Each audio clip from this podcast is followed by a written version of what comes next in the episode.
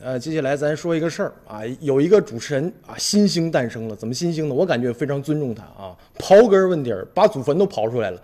怒怼的是当地的交通局的局长，说西安高陵区群众最近反映一个问题，什么问题啊？说这个客运站周边啊，长期存在着黑车、摩的占道、揽客，影响大家出行了，所以这个交通环境很不好啊。于是呢，在西安广播电台有一个问政节目当中啊，哎，这个主持人就特别牛的出现了，他就对这个西安高陵区交通运输局的局长叫刘鹏武回应黑车问题，然后主持人夸夸一顿怼，而且这个视频在社交网站上一发布啊，很多网友围观叫好啊。这个主持人咋问的？就说了啊。三年了，现在还需要重新调研吗？为什么有这么多黑车？为什么有人坐黑车？难道您不知道吗？是不会管、不想管，还是不敢管？能力不足、态度不端正，还有什么为难情绪吗？哎呀，这一系列的追问呢，简直是刨到祖坟上了，刨到这个局长内心当中了。所以这个局长啊，别看是个局长，当时也结巴了。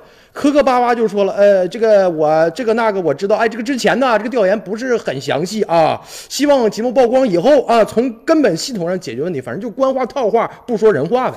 而且这个高陵客运站的出口两侧停了是二十多家私家车呀，很多很多吧，就是一个乱象非常严重。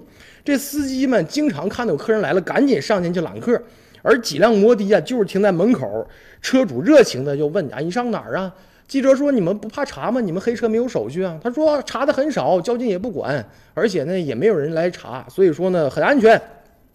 最可气一件事儿，就是说这个局长能说不知道？为什么他们不知道呢？这个交通运输局斜对个就是这个乱象比较严重的一个车站，所以说呢面对这样的情况啊，简直有点讽刺。”尽管说这个主持人的表现呢有些异样啊，有些劲爆，有些不留情面，甚至会担心会不会吵起来，但是他的这个灵魂的拷问确实也说出了民众的心声。